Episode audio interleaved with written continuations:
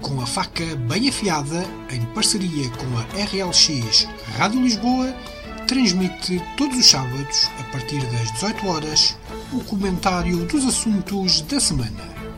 Com a faca bem afiada. Estamos aqui para mais um Faca Afiada. Um, temporada 7, episódio 17, ou temporada 17, episódio 7. Um, hoje vamos falar de, de, três temas, como é, como é habitual. Vamos começar por falar sobre a possível adesão da Suécia e da Finlândia à NATO e as consequências relativamente à guerra da Ucrânia, que estamos, a situação que estamos a viver com a Ucrânia. Vamos também falar do rescaldo das eleições presidenciais francesas, portanto, da primeira volta, e vamos fazer uma projeção e falar só com, por causa da segunda volta.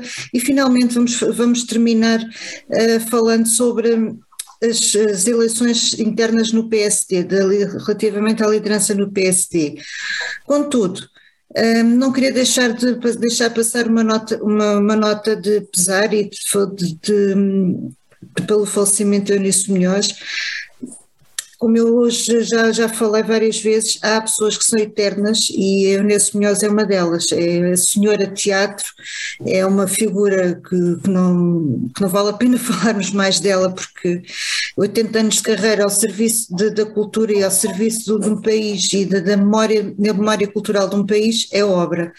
Partiu, o corpo dela partiu, ela vai permanecer sempre por cá, porque ela é eterna, porque ela não morre, porque ela vai ficar sempre connosco e todas as vezes que nós a virmos, vamos lembrar sempre de uma senhora maior que, que ela própria. Um, vamos começar então por falar agora um bocadinho sobre a possível adesão da, da, da Suécia e da Finlândia à NATO e posso começar já pelo Pedro.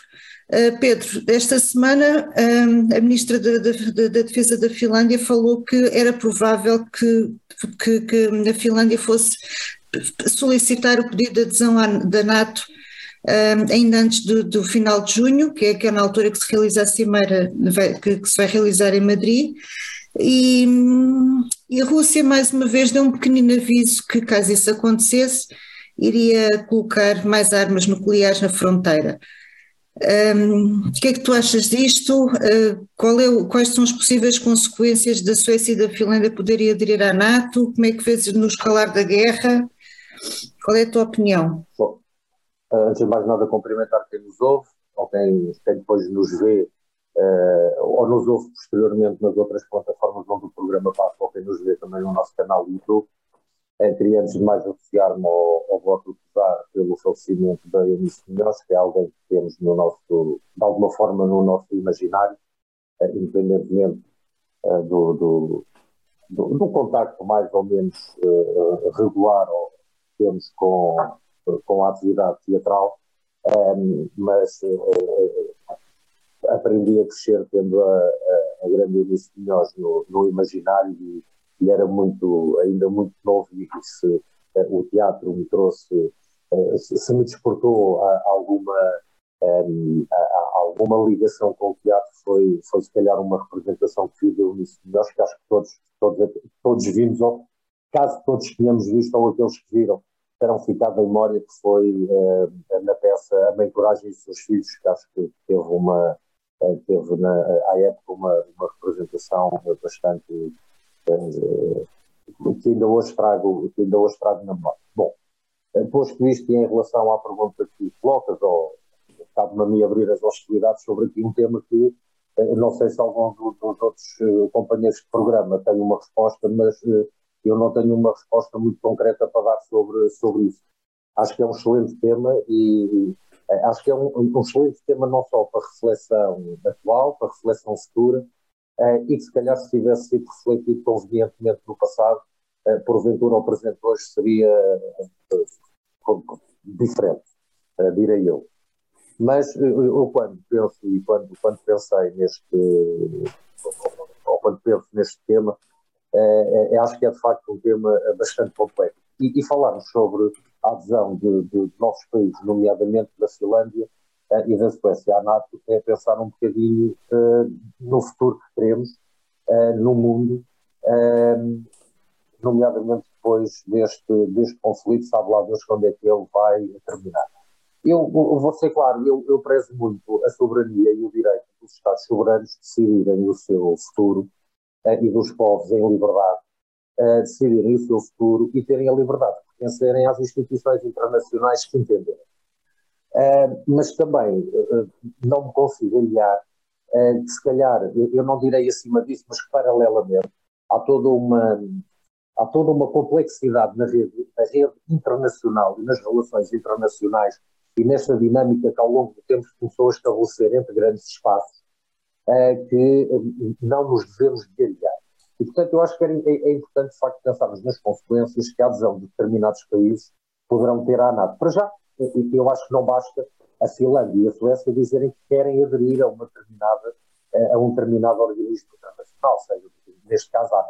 Pois há regras, não é? Há regras que têm que ser, há regras que têm que ser cumpridas. A entrada de um país para a NATO eh, tem, tem, que ser, tem que ser aceito de forma unânime ao que sei, e portanto acho que mesmo para a entrada destes dois países ainda há um caminho longo, há ainda um caminho longo a, a. Agora, de facto, foi como tu disseste, quer dizer, a, a, a Rússia, e, e, eu acho que, eh, por muito que a gente preze a soberania dos países e, e a sua independência e, e, o seu desejo de livremente escolher o seu futuro, um, eh, eu acho que desde 24 de fevereiro para cá percebemos que há de facto eh, uma ameaça que se calhar já não contávamos eh, que existisse, eh, e que acho que deve ser tido em conta. Portanto, eu acho que há aqui dois pratos numa balança que devem ser pesados. E eu não tenho, e quando estou a dizer isto, não estou a, atender nem para um prato nem para outro, mas por um lado há a soberania dos Estados, por outro lado há também a tentativa de começarmos a construir uma paz no futuro, uma paz que seja duradoura e que seja consistente. Eh, e eu não sei até que ponto, de facto, a entrada de, de, desses dois países eh, para a NATO vai ajudar muito nesta fase na construção dessa, na construção dessa paz, por muito que tenham esse direito, eh, por muito que tenham esse direito legítimo. É, eu ouço muito, muita gente a, a, dizer que não, não gostava de ter o inimigo às portas, eu, eu acho que é uma expressão, nomeadamente até, então, normalmente são pessoas do Partido Comunista, que para justificar um, ou, ou, dentro do argumentário que tem utilizado, tem também utilizado muito esta expressão é, que uh, ninguém, ninguém, ninguém gosta de ter o, o, inimigo às portas. E de facto, é, é, eu não iria tão longe. Mas é natural que a Rússia, até tendo em conta o que temos verificado, reaja. aliás, é um dos seus principais, um dos seus, um dos seus principais argumentos para esta, para esta invasão era, era de facto este, era de facto nesta presença da, da, da, Aliança Atlântica junto às suas, junto às suas fronteiras. Mas depois também estou tentando. Oh, Pedro, mas deixa-me só interromper-te, mas de facto, não é, a Ucrânia, nem a Ucrânia, nem a Finlândia, nem a Suécia são os primeiros países nas fronteiras da Rússia, portanto já há mais, há a Letónia, por exemplo, a Lituânia, que já aderiram há pois mais é tempo. Pois é, é verdade, e, e, e, a, e a questão é se no futuro, se esses países que hoje não pertencem e que de alguma forma hoje têm algum receio do que isso possa acontecer no futuro, se não tiverem de facto uma estrutura de, de, de defesa ou alguém que os defenda convenientemente, uh, caso uh, esta, esta, esta invasão da Ucrânia não pare por aqui e no futuro possa dar a, uma, a uma atitude, a uma atitude imperialista e de expansão, não sabemos muito bem o que, é que, o que é que poderá acontecer. Portanto, pá, volto a, a referir o que referi há pouco, não tenho não tenho aqui uma grande, grande certeza em relação, em relação a, a, a, estas, a estas adesões, mas acho que era bom que os nossos líderes mundiais e que, eh, para lá da, perdoem uma expressão que isto até pode ser estar aqui a, a, minimizar o que está a acontecer, mas para lá da espuma do que está a acontecer, deste conflito, pensarmos de facto um bocadinho a médio e a longo prazo, porque as decisões que viemos a tomar hoje vão ter consequências no futuro. E eu, quer dizer, gostava, eh, gostava muito que as decisões que fossem sendo tomadas e algumas delas, na verdade, não estão, na minha ótica, não estão a ser, eh, tentassem eh, iniciar um processo de, de preparação de uma paz, ou pelo menos de uma Europa mais harmoniosa e, e que viva mais em paz depois deste conflito, depois deste conflito que estamos a viver. Rui, agora tu, o que é que tu achas sobre esta situação toda? Há vezes alguma legitimidade não só na, na, adesão da Suécia e da Finlândia à NATO, ou melhor, numa possível adesão da Suécia e da Finlândia à NATO, e também por outro lado, hum, a Rússia tem, tem sente-se no direito, ou seja, poderá sentir-se intimidada de tal forma que vai ameaçar em colocar as suas armas nucleares mais, mais, mais próximas da fronteira da, da Finlândia, por exemplo, que, que é o país que divide mais, mais uma fronteira terrestre com a Rússia. O que é que tens a dizer sobre isto? Antes de mais, eh, boa noite a todas e a todos que estão ou que vão estar a, seguir-nos através das plataformas normais. Eh, faço minhas as suas palavras em relação à Eunice Menor, que hoje nos deixou, senhora teatro. Eh, em relação que ao nosso, ao, ao, deste, ao nosso tema, ah, nós sabemos que a NATO, não é, na sua promoção de valores democráticos e vai promovendo também em todos os membros a consulta e cooperação em matérias com a defesa e segurança, na sua longa e extensa tentativa de resolver os problemas bélicos, não é? Sempre numa solução pacífica. que há bocado estavam a falar realmente a nível das fronteiras. E acho que é isso que torna esta questão um pouco mais, uh, mais bicuda, não é? Estavas a falar na Estónia, na Lituânia, na, na Estónia, na Letónia, na Lituânia, na Polónia, que já têm, que são um, países que pertencem à NATO e que, não é, são, e fazem fronteira terrestre com a Rússia. Fronteira? E fazem fronteira, claro. Mas temos, não nos podemos esquecer que só a Finlândia tem cerca de 1.300 km de fronteira.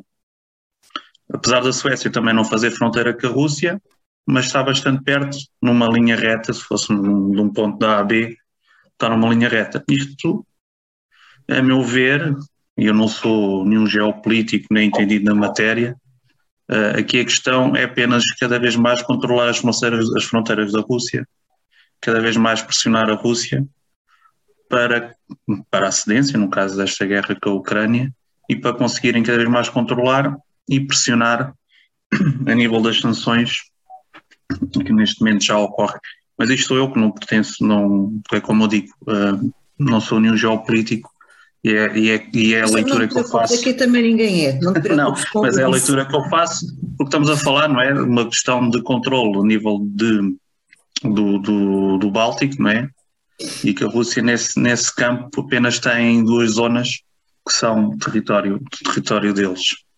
Uh, isto, uh, pronto, é como eu digo, eu não sou nenhum geopolítico, mas acho que estamos aqui um bocadinho uh, levados na, na senda do conflito com a Ucrânia, esquecendo de todos os outros que acontecem neste momento.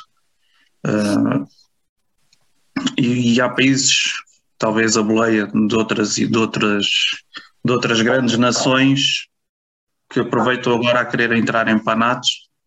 Né, já somos, e como diz, como diz o antigo primeiro-ministro russo, né, são 30 países, 32 não nos vão fazer diferença numa clara mensagem muito bélica do que podem ter ou não para fazer ou, ou pode ouvir a não acontecer, não é? Isto hoje, hoje é uma coisa e não sabemos muito bem até quando, dizia o Pedro e bem, não sabemos bem até quando é que este conflito com a Ucrânia vai durar, porque isto mexe não só, não só com, com toda a Europa, mas já com outras, com todas as nações envolventes e que realmente o que nós queríamos muito era uma resolução rápida e que não influenciasse nem levasse. Hum, porque no fim, no fundo, quem paga não é quem está a ter estas atitudes, nem quem toma estas questões de política, mas sim os povos que vivem nestas, nestas condições e todos nós depois pagamos a fatura por inerência. São, sobre... sempre os mesmos a pagar. Exatamente. Pronto, e sobre isto acho que o que mais tenho a acrescentar, a não ser que isto realmente é só uma questão de guerras por fronteiras. Disse. Paulo, tu que és um pacifista convicto, um, pelo, pelo teu posicionamento, não é que nós não sejamos, mas pronto, mas o teu caso é, também é pela particular. Paz. Não é, não é que nós não sejamos também pela paz, não é, não é isso, atenção. Mas pronto, mas o Paulo, eh, como objetor de consciência, um, portanto, tem, tem, tem um, um, um, bocado mais a acrescentar que nós não temos, que nós, nós não, pelo menos não temos esse estatuto de objetor de consciência, e o que o Paulo tem. como é que tu vês esta situação toda? Ora, antes de mais, eh, quero cumprimentar o nosso auditório, quero cumprimentar também meus amigos e amigas eh, desta discussão e desta conversa que vamos ter. E uh, também quero uh, dar um lamento e cumprimentar a família da Eunice Melhores, da nossa Eunice Melhores. Acho que ela atingiu esse estatuto muito, há muito tempo, e dizer que foi uma senhora com uma honra e uma competência que ninguém a discute. Um, é um ser humano que, que nos deixa, que está neste momento a começar o seu sono eterno, e portanto o meu respeito para com a família e uh, na certeza que agora compete às gerações uh, que a sucedem a obrigação de honrar e com isso perpetuá-lo.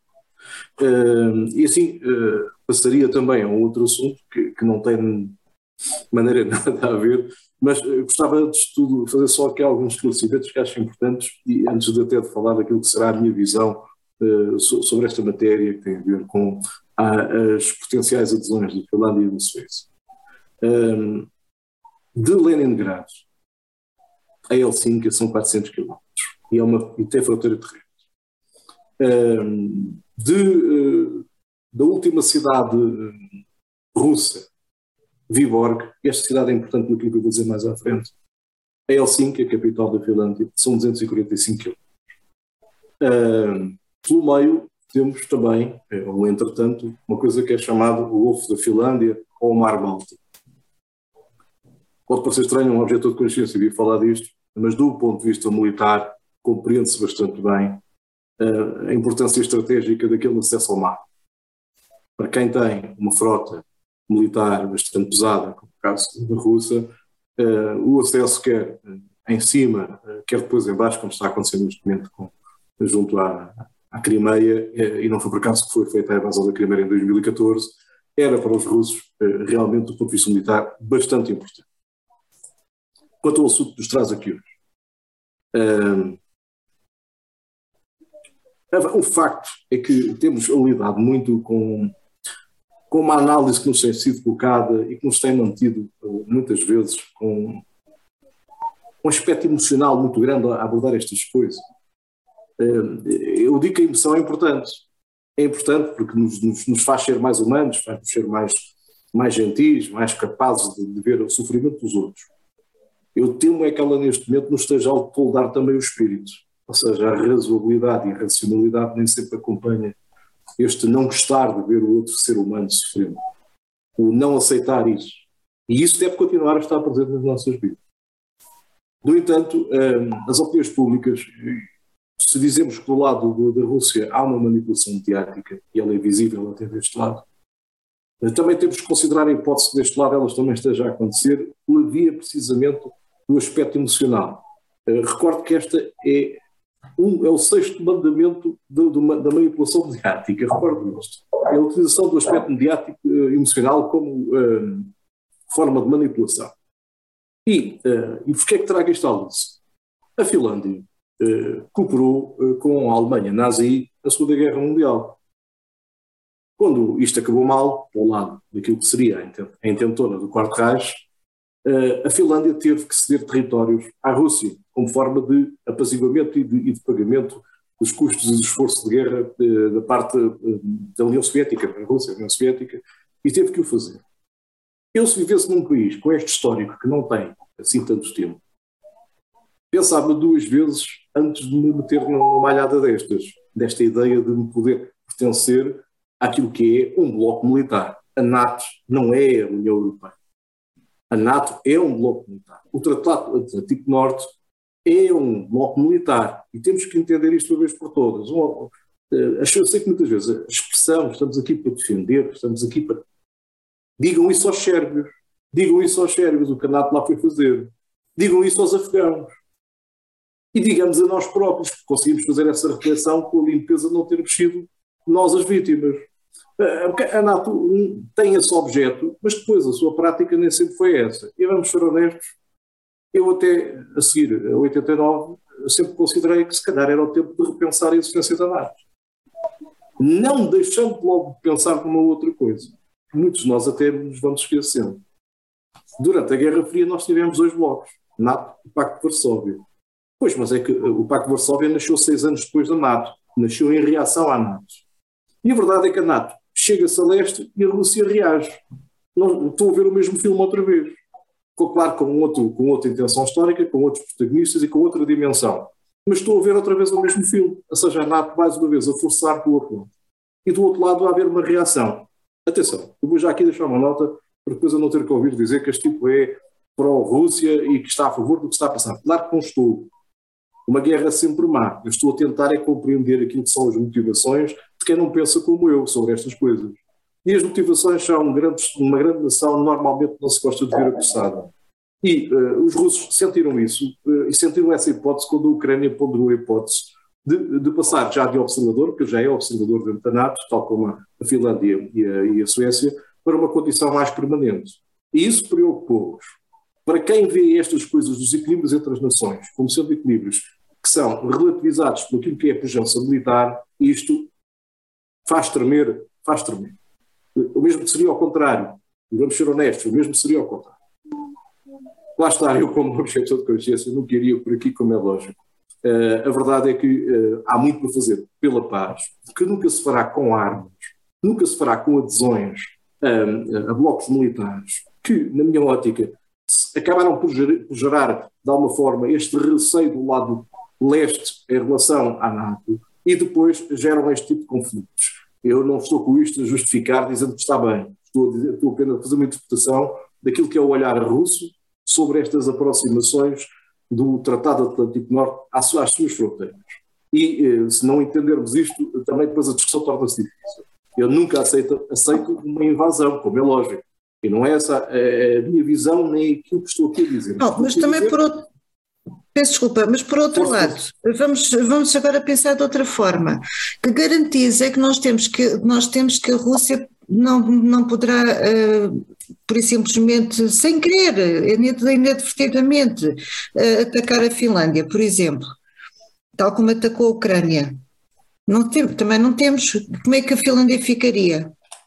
Olha, uh, não, é, que isto, é que isto é tudo muito complicado. É, se, se eu, estamos, aqui eu, estamos aqui num, temos que gerir estas situações com pinças. É, é, verdade, é verdade. Se a Ucrânia já fosse da NATO hoje, como uh, numa situação dessas a Finlândia já seria da NATO ou a Suécia, uh, estaria armado o 31 da Armada para, para, a Quarta Guerra Mundial, certo? para a Terceira Guerra Mundial, certo? Provavelmente. pois, não é por acaso que a NATO. Não, pois, Exatamente, é, é o que eu também acho que provavelmente a Rússia não também, teria sido invadida, nem ver. Pois, não sei, não sei, porque começa a sentir o aperto de muitos lados. E a Rússia não deixa de ter um apoio silencioso, é o apoio chinês, que tem um preço. E esse preço chama-se Taiwan, que foi devidamente acordado entre os dois líderes, agora dos Jogos Olímpicos, quando foi a cerimónia da abertura, estiveram juntos a acordar o que é que um aceitava do outro. Os chineses aceitaram a intervenção na Ucrânia desde que a Rússia aceitasse a intervenção em Taiwan. E, portanto, é preciso esquecer que a China não está propriamente imparcial neste processo e não deixa de ser, neste momento, um ator preocupante. Sim. Preocupante. Eles só, em, em, número de homens e exército, isso deixa-nos a pensar. E, portanto, se calhar é melhor não, não nos metermos uh, por uma situação que pode, pode gerar uma, qualquer coisa de dimensão completamente descontrolada. Sabe, uh, quando tudo isto aconteceu, e ainda em plena Guerra Fria, estávamos uh, aqui com alguns conflitos que eram bem quentinhos, os nossos, as, as nossas ex-colónias e, outros, e, outros, e, outros, e outros conflitos que houve nos anos 80, de Portugal saiu uma iniciativa junto das Nações Unidas que tinha duas vertentes, uma no sentido educacional, que era a educação para a paz, e outra no sentido da solução dos problemas. E nós vamos continuar a ter guerras porque vamos continuar a ter instrumentos para as fazer. Vamos continuar a ter armamento, que é a indústria mais rentável deste planeta. E, portanto, enquanto nós não alterarmos este paradigma, uh, por muito que a gente possa criar justificações intelectualmente soberbas, uh, com razões profundas, a verdade é que vamos continuar a ter instrumentos para nos degladiar. E esse é o principal, se calhar, problema. E daqui de Portugal saíram soluções no sentido da transformação da indústria da guerra em indústrias uh, úteis. Isso foi muito bem acolhido pela ONU, mas mesmo muito bem acolhido pela ONU. Pena foi que infelizmente não, não, nem sequer a nossa governação tenha apoiado esta ideia lá fora. Porquê? Porque nós também temos, também temos fábricas de, de, de armamentos. E quando andamos todos aqui condicionados, naturalmente eh, não temos uma visão limpa sobre a paz. A paz nunca se fará com armas. E nunca se fez, é bom rigor. É bom rigor, porque a gente olha, eu gosto muito dos exemplos que me dão da Segunda Guerra Mundial, se tivesse havido um levantamento Vamos ser honestos. Mas alguém tem orgulho do que se passou em Polónia, do que se passou nas cidades alemãs? Alguém pode ter orgulho daquilo? Só porque os vencedores fomos nós. É porque esta coisa de quando os vencedores fazem, está bem, é uma coisa que também chateia, porque o mal foi feito na mesma. Não, inclusivamente, eh, eu quando estava no Cor da Portela tinha lá uma colega uh, alemã, que na altura era criança, e que, que, e que assistiu à violação da mãe por soldados americanos, tal e qual. Não, é uma questão de oportunidade sempre. As guerras é, só geram isto. Infelizmente. E, e, deixam um rastro de morte numa outra coisa que é, é, muito mais duradoura que a morte, por incrível que pareça. E é isto que eu temo, por exemplo, nesta guerra neste momento com a Ucrânia, que já está a acontecer. É um rastro de ódio. Isto demora depois décadas, aliás, gerações a resolver-se. E pior, fica lá sempre na memória. Fica lá sempre na memória. Passemos agora então ao outro tema, que são as presidenciais francesas. No passado domingo, uh, os franceses foram a votos e contrariamente àquilo que se pensava que, que Marine Le Pen estaria muito mais próxima do, de Emmanuel Macron do que, do, que, do que os resultados tiveram, portanto ainda 4,7 pontos percentuais de diferença ainda faz alguma moça. Um, o problema foi, problema não, foi resultado também os votos do, do, do, do João Mélenchon, terceiro, deputado, o terceiro eleito, logo, muito, muito pouco, com muito pouca distância da da, da Marine Le Pen, e um bocadinho mais atrás o, o Zemmour, o Eric Zemmour. Surpresa das, surpresa das surpresas, que não foi surpresa que as sondagens também já estavam a prever essa situação. Os partidos mais tradicionais, o PSF, o PSE francês, um, da, da Anne e, de, e, o, e, o, partido o de, que, foi do, que, foi do, de, que, que foi o herdeiro da Uh, agora não me recordo o nome do senhor, mas pronto, mas da direita mais tradicional ficaram bem cá para trás, praticamente desapareceram. Agora vou começar pelo Rui.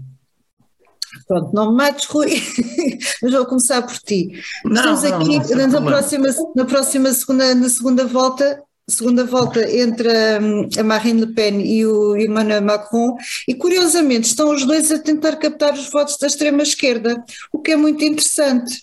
Como é que tu vês isto? Como é que vês esta situação? Um, eu não, não, não tenho problema nenhum se ser eu agora a começar, não, não tem mal nenhum.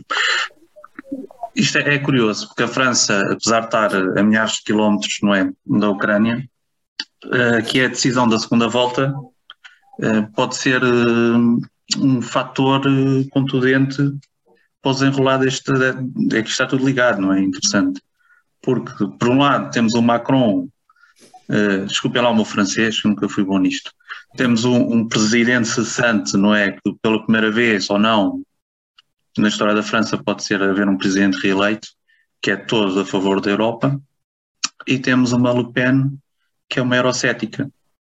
Portanto, já fala no, no, no Frexit, não é? Assim, uma, como se fosse aqui uma, uma referência ao, ao Brexit, não é? Para ela uh, há que ter que haver o controle das fronteiras, toda aquela história dos imigrantes. É?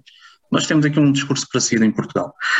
Ou estamos a começar a ter, não é? E tu, tu perguntas, não é? Essa transferência de votos. Uh, Fala-se nisso apesar de, do tal Jean-Luc Mélenchon, não dizer abertamente para as pessoas não votarem no Macron, mas sim para não votarem na, na candidata de extrema-direita. O voto não é para ser nela, mas sim no, no, no Macron. O que, o, que, o que pretende, o que nós, o que pode vir a acontecer, não é? Temos aqui uma segunda volta em que o Macron pode ser realmente reeleito e o projeto europeu e as ideias que ele tem para a Europa continuar. É? Porque Peço desculpa, porque aquilo que Le Pen defende, não é? É, é restabelecer controles de fronteiras, uh, fronteiras francesas dentro de um bocado único, a política de migração também levar ali uma grande reviravolta, o que poderia realmente uh, fazermos aqui ver, é? como também alguns já falaram, uma aproximação que ela já esteve também a ver com, com, o, com o Putin na Rússia e, e tornar-se também ela uma aliada mas isto também já são extrapolações que alguns jornalistas gostam de fazer. Não sei se isso alguma vez conseguiria, uh, iria, iria para a frente. O desaparecimento, como estavas também a dizer, dos aqueles partidos mais tradicionais, uh, está-se a tornar uma constante na Europa, as pessoas já não acreditam no discurso ou nos, nos velhos discursos e preferem alguém que aponte, independentemente do caminho que leva, alguém que aponte soluções. É isso que está a começar a faltar a todos nós. Uh, são soluções e que também elas também não vêm, não vêm através dos discursos. Isto é curioso e só que em termos de nota, isto é uma repetição do que aconteceu em 2017 e na altura o Macron venceu o Le Pen com 32 pontos de diferença, que é algo que agora não se está a verificar. O que nos leva a pensar que realmente as pessoas precisam são de soluções e não de discursos. Posso daqui a bocadinho dizer mais alguma coisa? De momento é só o que me apraz dizer. Pedro, como é que tu vês esta situação? De, a França está mais extremada, as pessoas de facto já não, já não pegando aquilo no que o Rui disse, portanto as pessoas precisam de soluções e, e a política tradicional francesa já não lhes dá essas soluções. Um, o Macron, o projeto Macron, que, que, está a aglutinar todo o centro e que é o único ao centro, um, está-se a esgotar. Como é que tu vês esta situação e que repercussões é que isso também poderá trazer, não só, não só para o resto da Europa, mas também como para Portugal, como é evidente?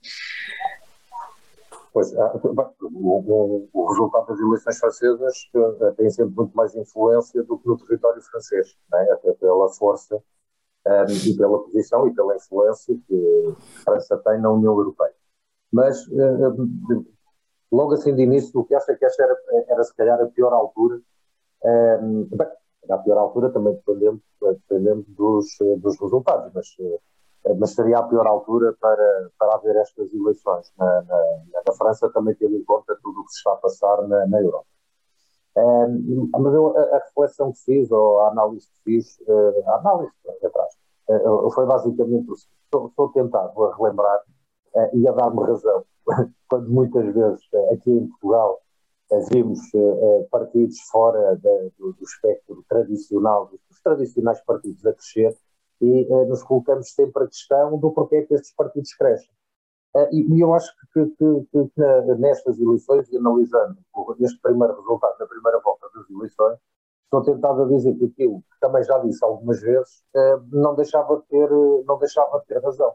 Eu acho é que enquanto os regimes, uh, o, o, regime democrático como nós o conhecemos, os governos suportados em partidos tradicionais, com a praxis tradicional, enquanto não continuarem a não dar resposta aos principais anseios das pessoas uh, e enquanto continuar a, a, haver desigualdades, enquanto não, não, continuar a não haver uma resposta cabal que resolva de facto e que dê os problemas e que dê de facto outras respostas, estes partidos extremistas vão continuar a aumentar os seus scores, uh, os seus scores eleitorais.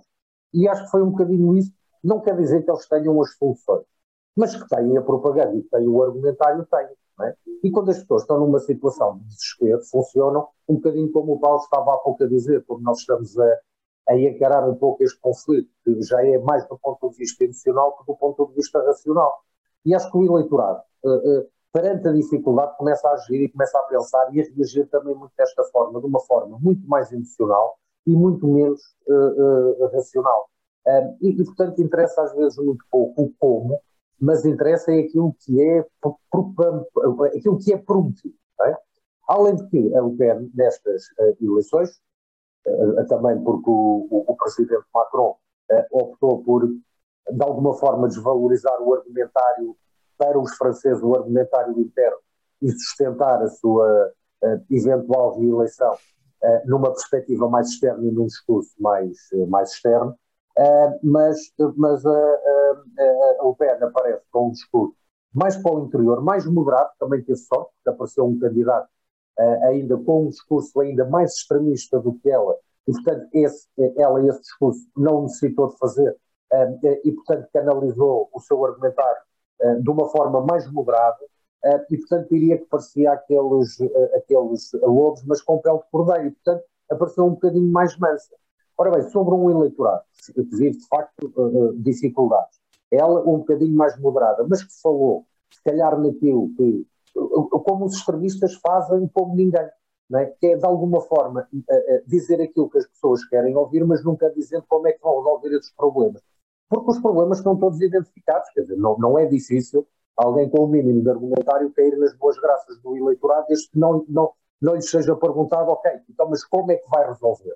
Agora, identificar o problema e dizer que tudo está mal e que tem que haver aqui uma ruptura para modificar, arranjando até votos expiatórios, seja a imigração, sejam, uh, uh, sejam questões culturais, questões étnicas, etc., não é difícil. É, e, e, portanto, acho que de alguma forma é isto que, que, que aconteceu dentro de uma, de uma análise muito, uh, quiçá simplista, que faço e fiz do resultado das eleições. Agora é perigoso, não é? É, é, é, é, perigoso porque, foi como disse, o, o lobo pode, pode aparecer com o vestido de cordeiro, mas não deixa, no, no, seu conteúdo não deixa de ser, não deixa de ser uh, um lobo, não é? Um, e, e, portanto, para ser eleito eventualmente numa segunda volta, acho que tendo em conta tudo o que se está a viver na Europa, tudo aquilo que representa, tudo aquilo que já lhe ouvimos, as ligações que tem, tudo aquilo que defende, não deixava de ter, não deixava de ser preocupante um, para toda a Europa se, se Le Pen ganhasse. Uh, agora, eu, eu, também já disse, eu também já disse muitas vezes e, e, e, até já me chateei com algumas pessoas em relação a isso e até já me chamaram nomes, mas eu, eu, eu tenho de facto como um democrata. E, e, um democrata preza sempre o voto das pessoas. E, portanto, se na França houver mais franceses na segunda volta a votar Le Pen do que a votar Macron, ela tem toda a legitimidade para. Okay? E depois há, há todo um, um, dia seguinte que tem de ser, eh, que tem de ser gerido, tem de ser analisado, tem de ser tratado. Eu vejo esse resultado como preocupação. Mas eu não sou daqueles que acham que aqueles que não pensam como eu ou que fogem do status quo ou são fascistas ou são extremistas ou pensam verdadeiramente de forma diferente. Eu abomino muito, muito desse pensamento. Mas a verdade é que eles não aparecem lá, desculpem uma expressão, até porque estamos na época em que estamos, mas não aparecem nos governos nem nos parlamentos por obra e graça do Espírito Santo. Aparecem porque as pessoas votaram neles. E, portanto, acho que cada vez mais também a democracia, e nós, os chamados, os chamados democratas, okay, devemos pensar se isto de facto está tudo a correr bem. É? Isso é, é, aqui um epifenómeno que acontece, assim, umas coisas estranhas, uns microclimas que levam estas forças de facto, com valores e princípios uh, que nós eh, não concordamos, uh, mas que os leva a crescer, ou se de facto há aqui um déficit nosso, nosso do, do, das nossas democracias. A verdade é que, se calhar, nós temos progredido, temos desenvolvido, é? mas por algum motivo estes partidos continuam a ter espaço e argumentário para crescer. E agora já não é nas franjas, não é? já não é com aquelas matérias fraturantes, já é a tocar naqueles, naqueles nossos problemas do dia a dia.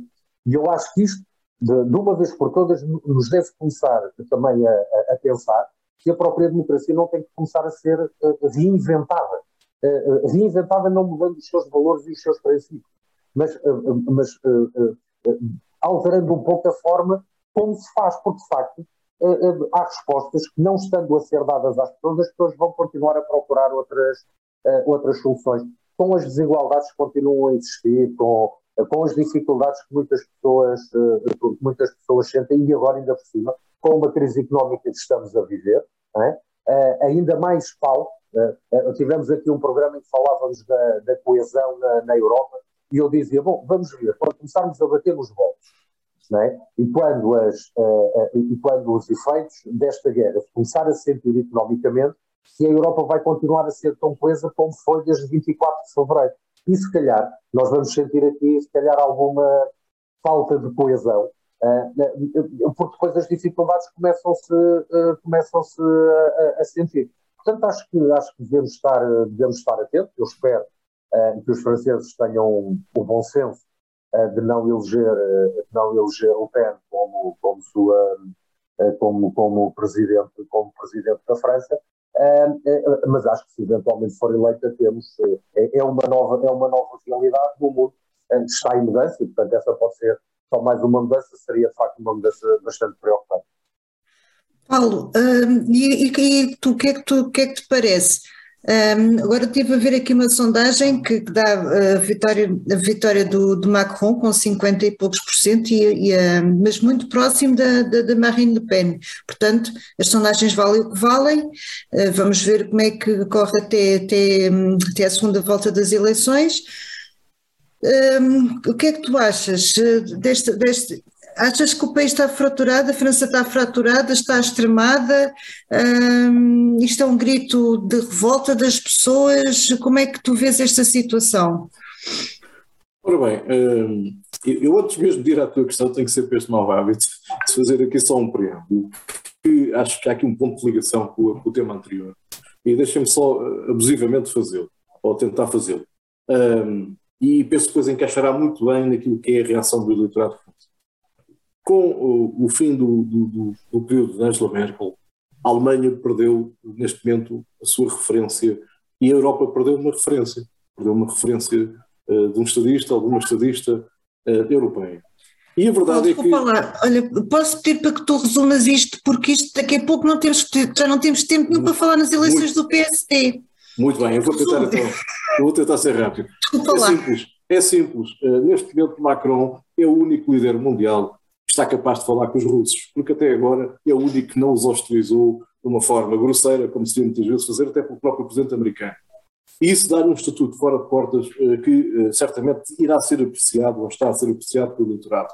Isto sem, sem prejuízo de, por outro lado, termos visto ele com problemas durante este mandato desde 2017. Não esquecemos os coletes amarelos, não esquecemos um conjunto de outras frustrações ao nível das remunerações, ao nível daquilo que é o Estado Social, que foi, foi bastante reduzido durante este mandato. Todavia, eis que surge nesta eleição, não para mim um Emmanuel Macron forte, não para mim uma Marine Le Pen forte, que aparece, mas aparece realmente um Jean-Luc Mélenchon que surpreende. Repare-se só neste detalhe. Qualquer candidato, para ser candidato em França, tem que recolher 500 assinaturas de, uh, em, 30, uh, em 30 conselhos regionais uh, de, de, França. Ou então recolher assinaturas do povo. Sabem o que é que o Jean-Luc Mélenchon fez? Foi o único que o fez. Em dois dias recolheu 150 mil assinaturas e fez candidatos. E a gente agora fica surpreendido com os resultados. Não devemos. Não devemos. Este homem, e eu tenho acompanhado nas redes sociais o trabalho tem, ao longo dos últimos anos, permanentemente comícios todas as fins de semana. Ele anda a fazer um trabalho de campo há muito tempo. É aquela paciência típica do militante de esquerda, que é neste aspecto muito melhor que o de direita, e vamos ser honestos, porque é capaz de, de, de, de ter esta, esta, esta força de aguentar isto. Ele é um trotskista de formação, foi ministro da Educação uh, lá atrás no, no governo do, do Jospin, uh, e tal como Emmanuel Macron também vem da família PS. Emmanuel Macron foi como sabemos, também ministro da família Hollande. Curiosamente, o que me preocupa mesmo não são tanto estas eleições, mas provavelmente as próximas, em que não há o surgimento de uma nova liderança em França deste espaço político. Porquê? Porque Emmanuel Macron tratou de secar toda a gente. E a verdade é que ele não vai poder ser candidato daqui a cinco anos. E isto é um problema grave.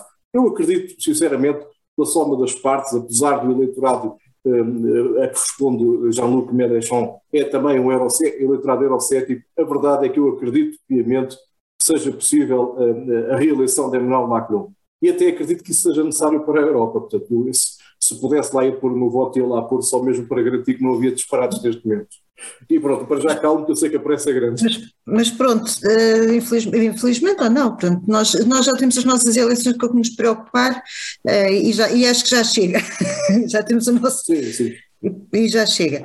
E falando em eleições nacionais e já preparando as próximas eleições, que são daqui a quatro anos, podemos falar aqui também nas eleições do PSD, portanto, o, o engenheiro Rui Rio disse que se iria, o engenheiro não, o doutor Rui Rio disse que se iria demitir da liderança do PSD, entretanto já apareceram duas candidaturas com, com alguma substância, Luís Montenegro e Jorge Moreira da Silva, agora vou, vou começar pelo Pedro Martins, um, que, que, é, que é militante social-democrata e, portanto, e que tanto, tanto o Pedro como o Paulo são os dois militantes sociais-democratas, portanto, têm uma, uma visão mais, mais, mais de dentro das próprias eleições e depois o Rui Santos vai dar a, a visão de quem está de fora, mas quem obviamente está preocupado com esta situação, porque obviamente que reflete depois todo, todo o, o cenário político do país.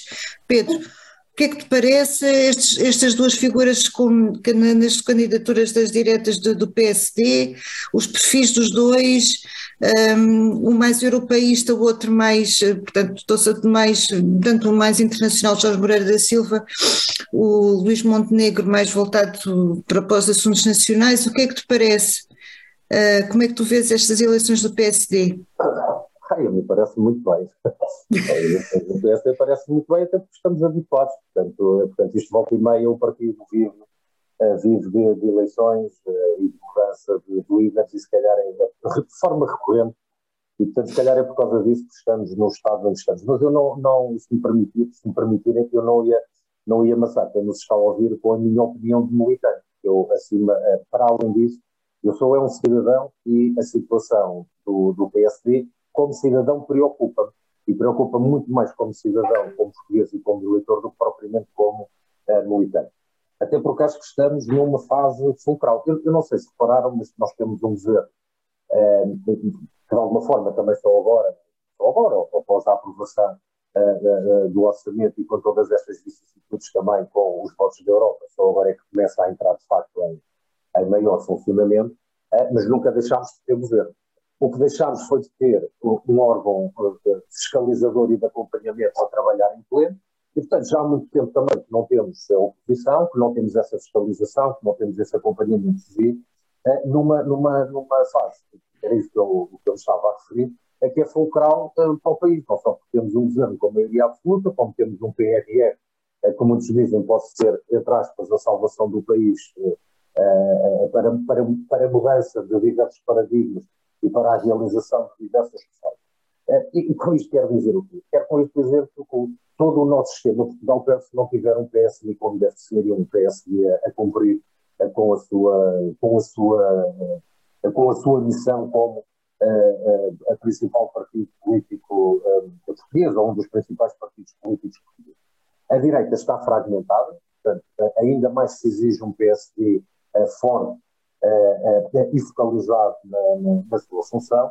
e acho que para o PSD é, esta é para mim uma fase de facto muito importante. Das duas, ou, ou o PSD de facto se afirma, se afirma como, neste caso como, e nesta fase como partido de oposição, mas se afirma acima de tudo como uma força política com um projeto alternativo, verdadeiramente alternativo para, para o país e para desenvolver, para desenvolver o país, ou então acho que sérios riscos, se calhar um pouco como acabámos de dizer nas eleições francesas, uh, de a pouco e pouco se esboroando ao longo dos anos e perder a influência junto da sociedade portuguesa que sempre teve, nomeadamente para uma esquerda, para uma direita um, eh, mais fragmentada, cujos partidos têm vindo, têm vindo a crescer.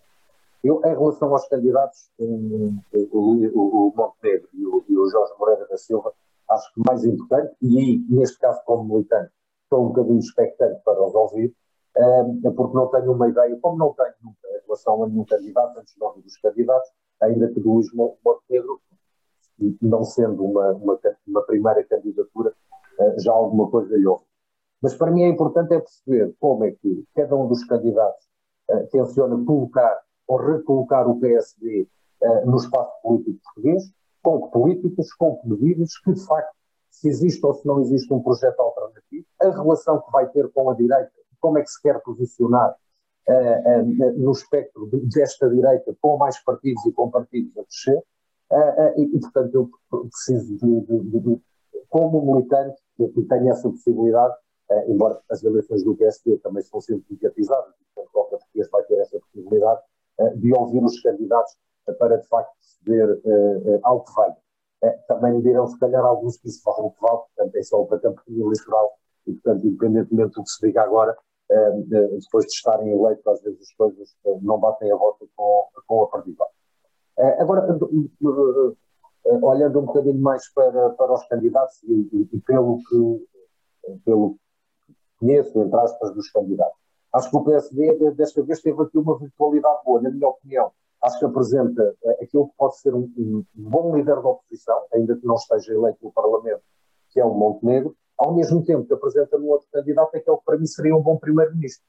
Portanto, acho que consegue dar aqui, matar aqui dois coelhos com uma cajadada só. Infelizmente, eles não se, vão, não, se vão, não se vão conseguir dividir e fundir no mesmo, não é? E, portanto, vão -se, são os dois candidatos e um deles vai ter que ganhar. Um, eu, na minha opinião, acho que se calhar o Luís Montenegro, também porque parte mais cedo e não é a primeira candidatura, eh, terá mais força dentro do partido e provavelmente poderá ser eleito. Um, também acho que os próximos quatro anos, se calhar podem não ser quatro, podem ser só dois, e portanto o líder, se for eleito agora, uh, uh, se calhar corre o risco daqui a dois anos ter que ir, ter que ir a eleições. O que acho que pode furar, pode baralhar aqui um bocadinho as intenções, na minha opinião, quer de um, quer do outro, que é servir de leve para depois um verdadeiro candidato uh, que, que, que, viesse depois a assumir a liderança do partido. e se calhar, direi eu, que bom que assim fosse, porque eu também acho que o PSD, o que o PSD verdadeiramente precisa, não se chama Luís Montenegro e não se chama Jorge Moreira da Silva, um, e portanto acho que não é isto que o partido precisa, não é isto que o país precisa, não é isto que vai galvanizar os militantes e também não é isto que vai motivar os portugueses a, a, fazer a mudança que verdadeiramente, que verdadeiramente se, se, precisa. Porque eu acho que o que nós precisamos é de facto de um, de um paradigma diferente. Se é para ser mais do mesmo, um, não vamos lá, quando eu digo não vamos lá, não vamos lá como país, quer dizer, não, não vamos lá na, na, na, necessidade de termos que dar aquelas respostas que eu falava há pouco, que têm que, que evitam, resolvendo os problemas das pessoas, desenvolvendo o país, eh, que evitam, olha, que evitam que sejamos eh, reiteradamente ultrapassados eh, por, por países que entraram há muito menos tempo que nós na, na União Europeia e que ano após ano nos têm vindo a, nos têm vindo a ultrapassar.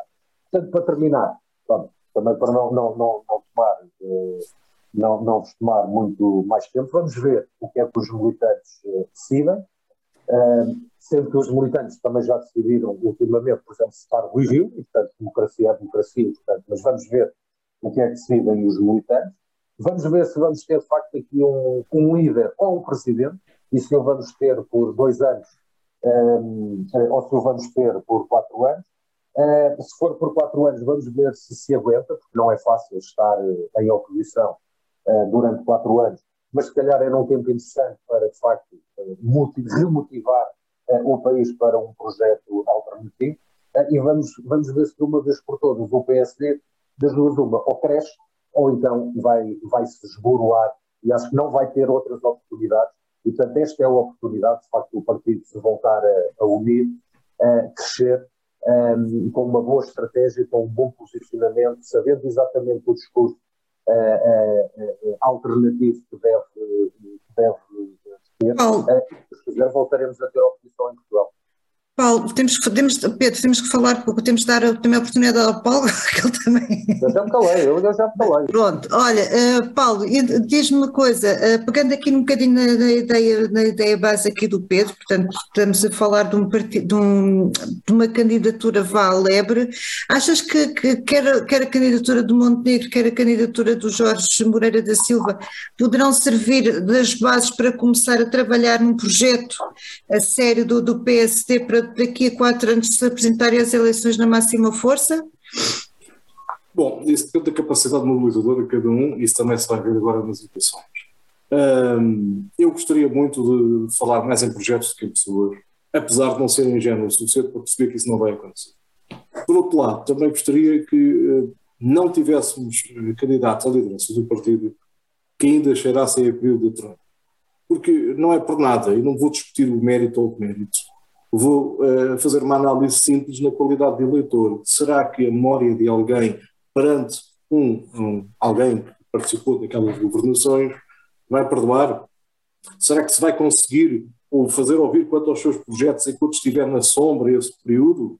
É porque depois tem, qualquer um deles tem que passar por cima disso. Um foi ministro, o outro foi líder parlamentar e estas coisas uh, estão na memória das pessoas. Eu gostaria muito, já que estamos a fulanizar, que não tivesse nenhum desse tipo de, de predicados. Curiosamente, há uma pessoa da Sombra que tem esse predicado, mas poderá, daqui por uns anos, ter outro tipo de currículo que poderá ser muito mais interessante. Por isso é que eu também considero que qualquer um deles poderá fazer aqui o trabalho de lebre. Só por eles é que poderá ser diferente. Lembro que Rui Rio uh, foi legitimado também com um discurso de algum pendor dogmático que de alguma forma uh, tentou separar as águas e tentou o posicionamento do PSD naquilo que é o sentido estrito da social-democracia e, eh, e, com isso resultou em dois partidos à, à sua direita. Uh, e lembro que, se isso aconteceu, não pode voltar a acontecer se o partido se fragmentar numa data deles e nada disto resultar.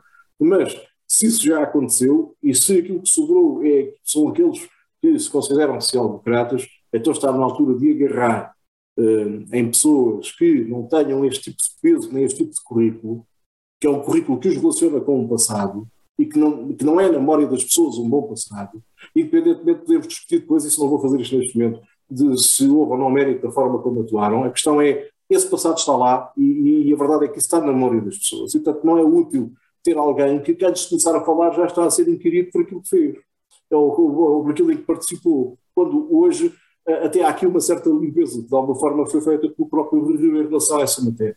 E, portanto, era útil termos aqui um candidato que não tivesse esse tipo de peso negativo uh, aos olhos dos portugueses, porque o candidato líder do PSD é o candidato a primeiro-ministro, ponto final. Uh, pode só não gostar da pessoa, mas é um facto. E, e, tem que estar sempre preparado para isso. Por outro lado, também será mais ou menos leve em função também um bocadinho dos resultados que as europeias uh, que, que, que, acontecem no final deste mandato, que se vai, entretanto, iniciar, uh, der ao PSD, nomeadamente naquilo que é o seu reforço ou, redução de representação no Parlamento Europeu. Uh, serão as grandes eleições pelo caminho uh, e que poderão ser o teste a, isto. Qualquer um deles que ganhe vai ser ou não leve. Se não as ganhar de forma evidente ou de forma que, que, dê aqui a expectativa, certamente foi leve. Foi leve. se as ganhar, poderá ter aqui a aspiração de renovar mandato a seguir. A questão para mim era, acima de tudo, é o projeto. E já que estamos aqui a falar já só com a social-democracia, porque é que teimamos em permitir que o PS ocupe esse espaço, quando ele é o espaço do Partido Social Democrata. E, portanto, eh, não me faz a mim sentido nenhum que eh, tenhamos assistido todos a isto, a uma chegada ao centro do PS, a um centro ocupado pelo PSD, e o PSD não tenha percebido e, não, e tenha deixado esse espaço ser ocupado. E, e ocupado trazendo outras coisas que o PSD não faria também. E isto é um problema, porque de alguma forma o PSD até tem aqui uma hipótese de mostrar a diferença, mas deixou-se deixou -se, deixou -se minar, digamos assim, por esta ocupação da parte socialista. E isto tem, tem que também ser repensado e ser visto. Ninguém ganha eleições prometendo às pessoas aperto de cinto. Isto não pode ser dito. Claro que pode e deve ser dito com sinceridade às pessoas aquilo que vai acontecer. Mas se a gente só promete às pessoas angústia tremendo, grande, que a pessoa até vai correr para o chega. Vai garantido. E isto, eh, por mais que seja triste e por mais que seja, eh, se quiserem, tramado dizer às pessoas, tem que dizer às pessoas qualquer coisa deste género. É preciso apertar aqui, mas vamos ter um resultado ali à frente que resulta e que é melhor para vocês. E demonstramos como. E isto não tem sido essa a prática. Ou seja, nós aparecemos sempre como Santos Salvadores, que sabemos da poda, mas não sabemos nada de comunicação, que é uma coisa que o PS sabe e transanda. Porque, e de maneira. E isto é um problema que o PS tem que enfrentar uma vez por todas. Organizar-se. Já não é preciso muito mais, porque internamente as coisas estão mais ou menos uh, organizadas. Aqui um ou outro ponto podia ser afinado, mas acima de tudo, olhar para o eleitorado que o espera. Ninguém quer ter de certeza um país de partido único e nós vamos assistir aos próximos quatro anos e meio, e Deus queira que não, mas a um país de partido único. E isto não pode ser, não pode ser. O Partido Social Democrata é demasiado importante para permitir que isso aconteça. E, portanto, uh, escolher candidatos, sinceramente, não acho que é o mais importante neste momento dizer se é José, se é Moreira Silva, se, epá, se é Fulano, se é Beltrano. A gente passa, passa a vida a fulanizar as eleições, uh, a vida dos partidos. Claro que as eleições são fulanizáveis, porque vamos escolher alguém mas acima de tudo, primeiro temos é que escolher projetos. Projetos, eu farto-me falar nisto. Projetos. Quem tiver depois capacidade de me convencer com o seu, estarei para defendê-lo. Até lá ainda não vi nada, nada a fundo, apesar de conhecer o caminho de um e do outro e de saber o que é que por, um lado pode ir um e o outro, eh, acima de tudo o que é perceber o que é que eles querem para o PSD. E enquanto eles não forem claros em relação a isso, nem me atreveria, é uma questão intelectualmente negativa da minha parte chegar aqui e dizer este é melhor, aquele é pior. Nem penso que, sinceramente, espero que num programa destes os comentadores façam esse trabalho. Uh, nós aqui, uh, apesar das nossas fé, e neste caso é uma fé política, uh, é uma fé que fica contida naquilo que é a abordagem e a observação que fazemos das coisas. E eu também alinho com o Pedro em relação a isso. Deixo só como nota uma última coisa, em relação àquilo que o Pedro disse há bocado em relação às eleições francesas, porque isto aplica-se também neste caso enquanto não dermos resposta, e aquilo que dermos é o mundo moderado, vamos chamar assim, vão continuar a crescer aquilo que são as soluções uh, uh, em, em, em, conceptualizações que mais não são do que o grito e pouco mais. E uh, é importante perceber-se que as pessoas não se deslocam por uma situação que é garantidamente menos estável, porque sim, elas fazem porque não estão a encontrar soluções no ambiente que têm neste momento. E isto, isto é que eu gostava de ver abordado, por exemplo. Deixa-me agora o Rui também falar, que ele tem direito. O Rui, na perspectiva de cidadão comum, não é? Porque também não é, não é militante não é militante do PSD, mas que obviamente nem, nem nenhum partido. Pronto, nem nenhum partido, uh, mas pronto, mas obviamente que te interessa perceber uh, o, que é que, o, que é que, o que é que o PSD também vai fazer e qual, qual, qual poderá ser o projeto que poderá vir daí de, de uma possível liderança do, ou do Luís Montenegro ou do Jorge Moreira da Silva. O que é que tu achas que poderá vir daí de, das novas eleições? Eu, eu, eu, eu, por acaso, antes de começar isto, é ficar com o ônus de quase estar a achar o programa é um peso de grande responsabilidade. Ah, não fechas o programa, que ainda não, depois não, ainda vamos. Não, vais. Ah, ainda bem, ainda bem. Mas, é. mas também pá, gostava também de conhecer o editor deste, deste programa, né, o editor de conteúdos, mete um tipo assumidamente de esquerda a vir falar das eleições do PST. É um gajo que realmente, pá, convenhamos, uh, acertou na mousse. Mas, mas indo aqui ao tema e à pergunta oh, em concreto. Uh, oh Rui, é assim, uh, a gente tem que ter capacidade de análise. Esta agora foi uma parte. Não, e agora vamos lá ver uma coisa, e, e pronto, eu também não, não, não tenho partido, não é? Mas, mas obviamente que, como o Paulo disse muito bem, portanto, um candidato do, da liderança do PSD é um potencial candidato a primeiro-ministro de Portugal, portanto, claro. isso, é, isso interessa-nos, não é? Claro que sim, claro que sim. Pronto, eu vou pegando aquilo como o Paulo há bocado começou. Eu lembro perfeitamente de estar a fazer um programa, até foi com o Pedro, e acho que não sei se estavas também, Maria, a falar das eleições autárquicas. Uh, e eu ter usado exatamente quase o mesmo argumento a dizer que o Moedas iria perder porque estava sempre associado à Troika. E no fim viu-se viu o que é que as pessoas escolheram. Acho que as pessoas já se esqueceram desse. Tem memória não, mas eu, eu, acho que, sinceramente, com Moedas a questão foi outra coisa. Eu acho que as pessoas votaram, foi, foi contra o Medina. Uh... Pronto, agora vê-se onde é que está o Medina. Pronto, agora vê-se onde é que está o Medina, foi um favor que lhe fizeram. Mas não foi mas isso... Está bem, mas olha, foi para o Ministro das Finanças. Mas pronto, vamos lá aqui. vamos concentrar aqui. Foi porque depois é uma vergonha. E pronto, foi porque vamos... é uma vergonha porque é só um país que depois do que aconteceu ao, ao, ao Medina como Presidente da Câmara de Lisboa e, uh, uh, vai para o Ministro das Finanças, quer dizer, isto é só num país que é uma vergonha, quer dizer, não, não tenho outra forma de dizer isso, quer dizer, isto é parece surreal. Bom, e ele foi eleito da Câmara, não subiu, foi o seu lugar. Isso também, também é surreal. Que mostra o vendedor político dele. Pronto, agora centrando aqui na minha, na minha, Faz mal, faz mal, fica engraçado. Centrando aqui a minha, minha pequena análise aqui sobre estas eleições, eleições diretas no PSD, que realmente aqui eh, não vai ser o Primeiro-Ministro, eu tenho quase a mesma opinião que ambos. Isto é só.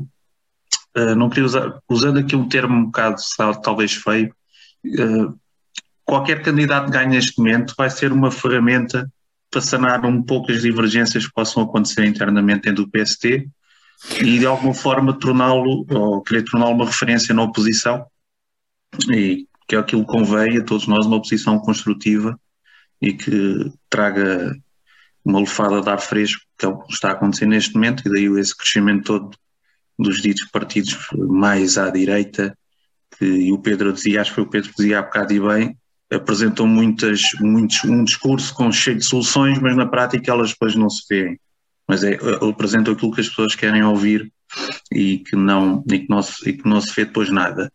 A mim surpreende, uh, surpreende um pouco o Paulo Rangel não aparecer nesta corrida, não é? Aproveitou-se tal forma da tal crise política para querer aparecer e agora neste momento diz que não é, não é o momento para eu ser o candidato. Mas vamos lá esperar que eles batalhem todos entre eles, porque depois venha outra vez tal, São, tal Rei Dom Sebastião, pode ser que apareça novamente mais à frente se for analisando aqui, se calhar, um pouco os currículos, aqui um, mais a seco, mais. Uh, não é? Temos que ver que o Jorge Moreira da Silva, talvez em termos de currículo, é aquele que até pode criar mais consensos dentro do PST. Uh, uh, isto sou eu que a analisar aquilo que estive a ler, não é? Uh, foi líder da JSD, foi ministro, foi secretário de Estado, foi E talvez a única coisa onde tenha falhado um pouco foi quando foi coordenador das autárquicas em 2013, que é um facto que aponto que acho que foi assim um. Não tenho essa noção, mas também deve ter sido um desaire, um desaire para o PST na altura. Mas, mas volto a sublinhar realmente, porque isto, eh, usando o vosso termo, não é? Quem, quem for, quem ganhar estas eleições diretas, uh, será realmente nada mais do que uma lebre ou um pequeno peão de, do jogo político interno para conseguir cimentar, eh, cimentar as diferenças e, e o que é o mais importante realmente é criarmos uma oposição eficaz criarmos, peço desculpa, não é criarmos, é, é ser criado uma oposição eficaz. então, epá, quem, quem me ouvir isto já ser despedido, agora é que eu sou despedido de certeza. Criar, ser criada uma oposição que seja eficaz. Ainda vais ganhar um pouquinho de amendoins, vais ver. Podes crer. Mas não, mas acho que é o que faz falta, o que faz falta realmente é, é uma oposição eficaz, não só na Assembleia da República, mas também se calhar um pouco por, to, por todo o país, por estas Assembleias Municipais, pelas Assembleias de Freguesia, porque o Paulo dizia bem, nós precisamos é de projetos e as pessoas centrarem-se realmente nos projetos e não no seu umbigo e no pensar no, naquilo que podem ganhar ou naquilo que podem ser, uh, enquanto que a atividade seja o que for. Mas pronto, isto já sou, estou a entrar aqui no. Oi, então, e agora vamos terminar, vamos começar na ronda final. Um minuto, um minuto 60 segundos após considerações finais. Estou a contar. Já passou. Rui. Rui. Rui. Peço desculpa, peço desculpa. Opa, eu, eu, eu, não tenho muito essas considerações finais. Né? São realmente estes temas da geopolítica, né? como começámos com as adesões da NATO e as eleições francesas. Isto realmente acaba por estar tudo muito interligado, não é? Porque nada mais, estas adesões, de, estas novas adesões, nada mais que é o controle fronteiriço, que o Paulo explicou bem, aquele controle ali na, na zona do, do, do Mar Báltico, é, é o controle puro simples e duro, e as eleições francesas temos que ver uh, o, o eurocetismo e o pró-europeísmo, é?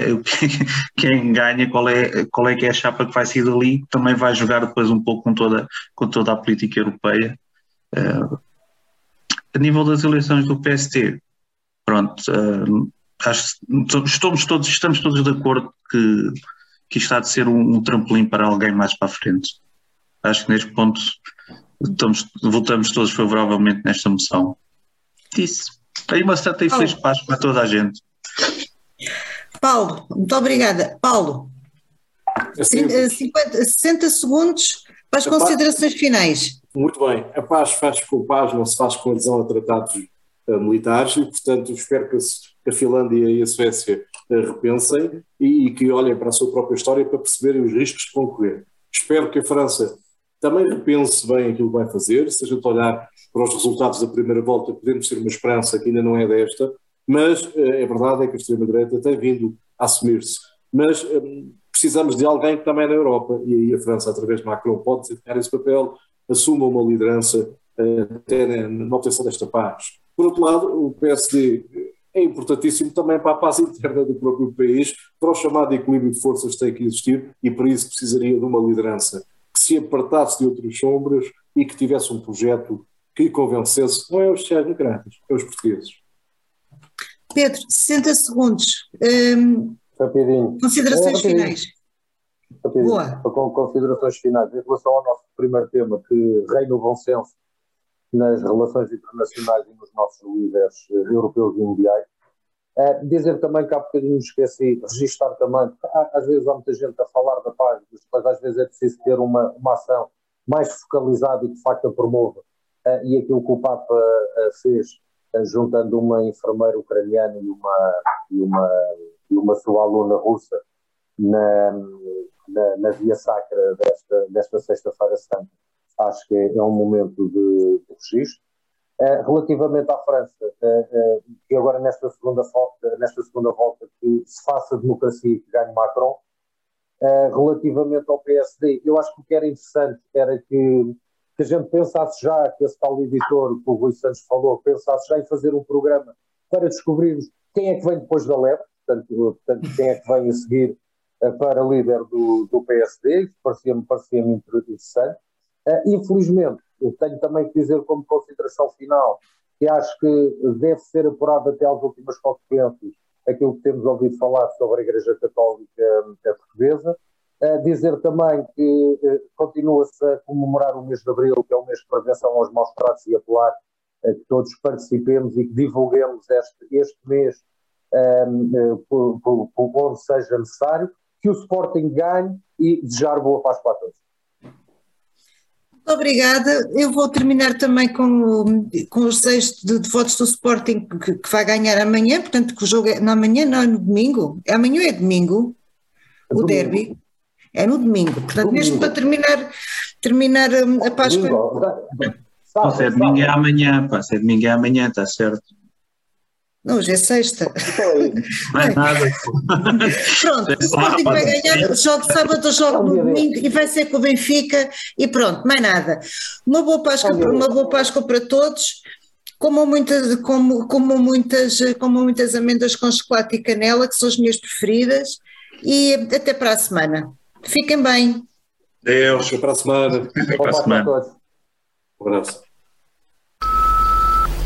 Com a Faca Bem Afiada, em parceria com a RLX Rádio Lisboa, transmite todos os sábados, a partir das 18 horas, o comentário dos assuntos da semana.